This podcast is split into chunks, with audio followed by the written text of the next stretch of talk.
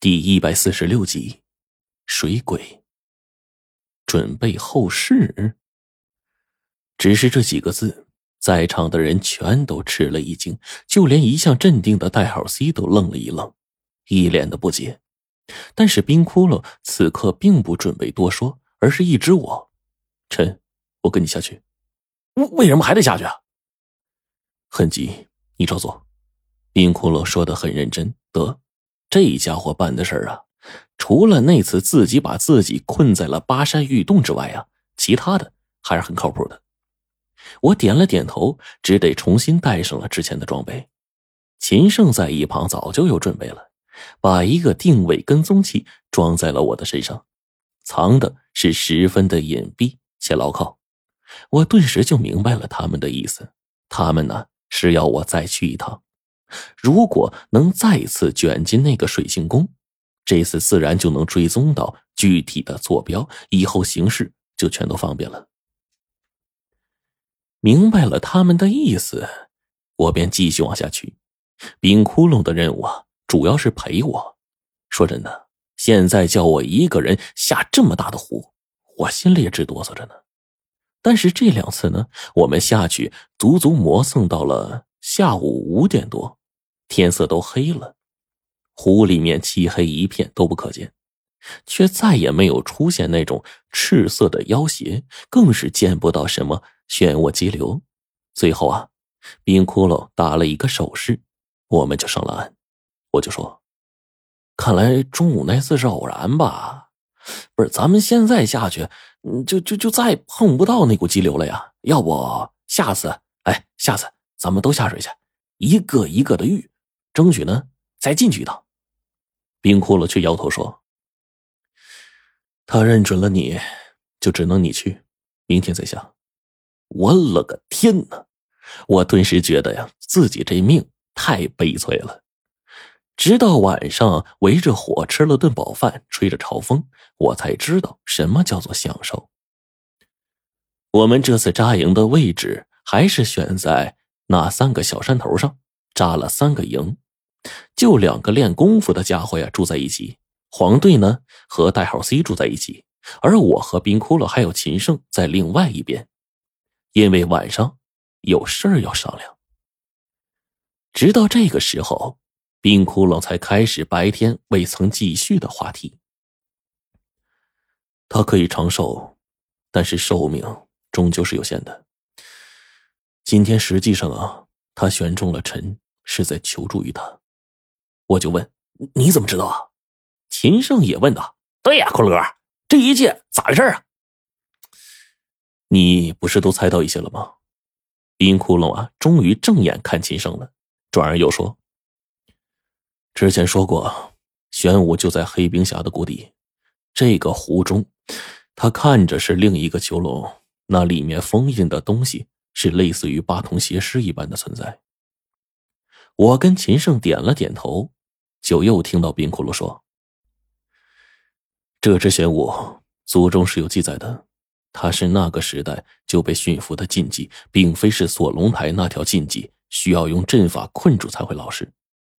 所以啊，实际上它是可以自由的出入整个湖底，更懂得它的使命的。然后呢，我还是不解呀。然而听到这里，秦胜已经是明白多了。”他接着冰窟窿的话解释道：“玄武又叫神龟，其实啊寿元绵长。哎，你想想，这样一头禁忌沉睡数百年，醒来只需要再一次进食就可以继续沉睡。这数百年里消耗代谢那肯定极少啊，那他就可以一直稳定的活下去。现在窟窿哥却说他在准备后事，不是？那他不是老了吗？我就辩解道。”秦胜摇了摇头说：“你这，如果我是个老头啊，有人要揍我，而我躲不掉啊，我肯定得拼命锻炼呐，拼命的吃，养足了力气跟他干一场。哎，你可以把这老头啊当成是峡谷下面那个禁忌，可是呢，他却在准备后事，这说明什么？湖底没有他能吃的东西了。对呀，你想想啊，这湖里的死鱼为什么经常死啊？”而且鱼身带毒，而且呢，玄武啊不得进食，又准备后事。这一连串的线索，你全都给他拼凑出来，最后的结论是什么？秦胜这么一点拨，我飞快的在脑子里过了一遍，所有事情的脉络就全都清晰了。首先，这头禁忌之物确实是老了，但是呢，他吃不到食物，所以寿命越加的短，实力大打折扣，甚至在流失。所以啊，今天。才有他选中我，通过我来保存实力的事儿就发生了。而那个鸡蛋大小蓝色的东西呢，正是玄武所压缩的法力。想到这里，一切都明了了。无论是我们第一次来这里时山脚下碰到的那条十米长的大鱼，还是后来湖面上那些诡异的中毒的鱼尸。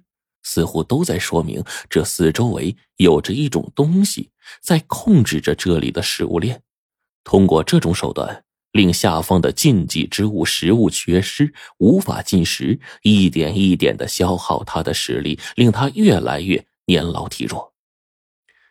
之前爸跟你说过，死山深处经常往外面飘鱼尸，甚至这段时间的水呀都是有毒的，喝了必死。这直接就说明了，这种事情持续了极长的时间，也就是说，这种东西一直控制着这湖中的食物链，因而玄武才会一直得不到进食。由此，我便明白了个大概呀。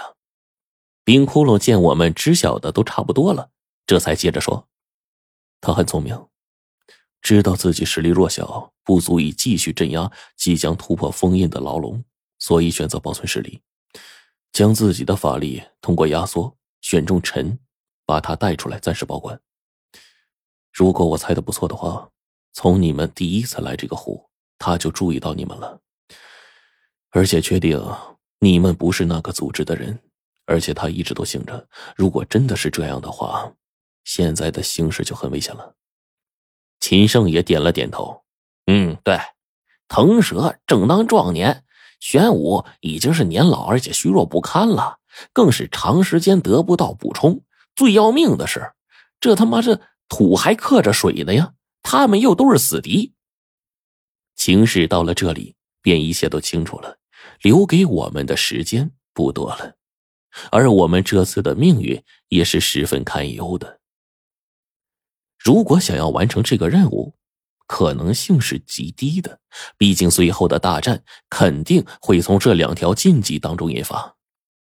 我们敌不过腾蛇，也不可能有机会敌过腾蛇。我们的赌注只能压在玄武的身上。现在甚至已经能预料到结果了。我的心在颤抖，忍不住问秦胜：“我这这这，你你你你不是擅长分析吗？”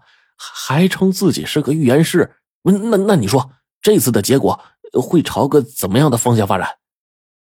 秦胜皱着眉，良久，他才说：“哎呀，我很难估量啊。但是虽然我们处于劣势，甚至必败，但是呢，啊不对，呃也不一定没有机会反转。这一切都是一个变数，是需要变数。”冰窟窿来了一句：“我是从心底里由衷的感叹呢，这变数又究竟是个神马？是否真的有这个变数啊？”这一晚上得来的信息呀，对我的冲击实在是太大了。秦声叹了口气，转而又说：“哎呀，早点休息吧。明天这样吧，明天下午两点，我们继续下水，就在今天你消失那个地方。”看看能否再把你送到那座水晶宫里去。如果可以到的话，多注意观察。冰窟窿对我说：“我点了点头，知道啊，这件事非同小可。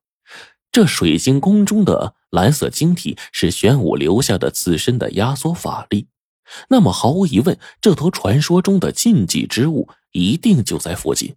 说不定啊，我是可以发现它的。毕竟冰窟窿说。”他在那个时代就已经被驯化了，不像锁龙台里面被束缚住的东西不断的发狂，因而相对会安全一些。可是我这脑子就想不通了呀！他为什么会看上我呢？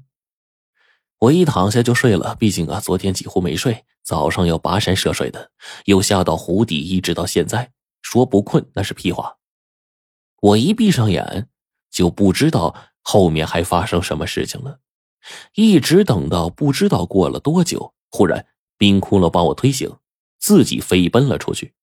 我迷迷糊糊当中知道有异常，紧跟着便追了出去。等我站起来要跑的时候，才赫然发现。我们睡的帐篷又不见了。远处冰窟窿已经追了出去，紧跟着醒来的是代号 C，然后秦胜也醒来了。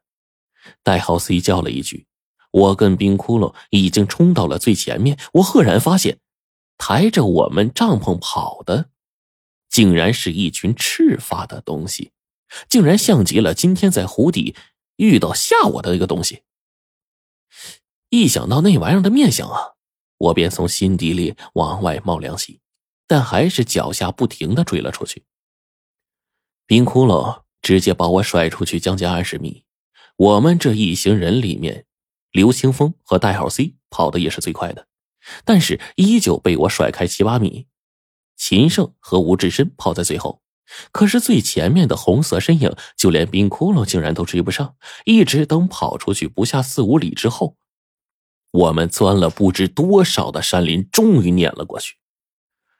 只见那几个浑身赤红色的东西忽然丢下了帐篷，整个身躯化为了一缕青烟，不见了。就剩下几顶帐篷被扔在那儿，孤零零的。还有这深山老林里所剩下的孤寂。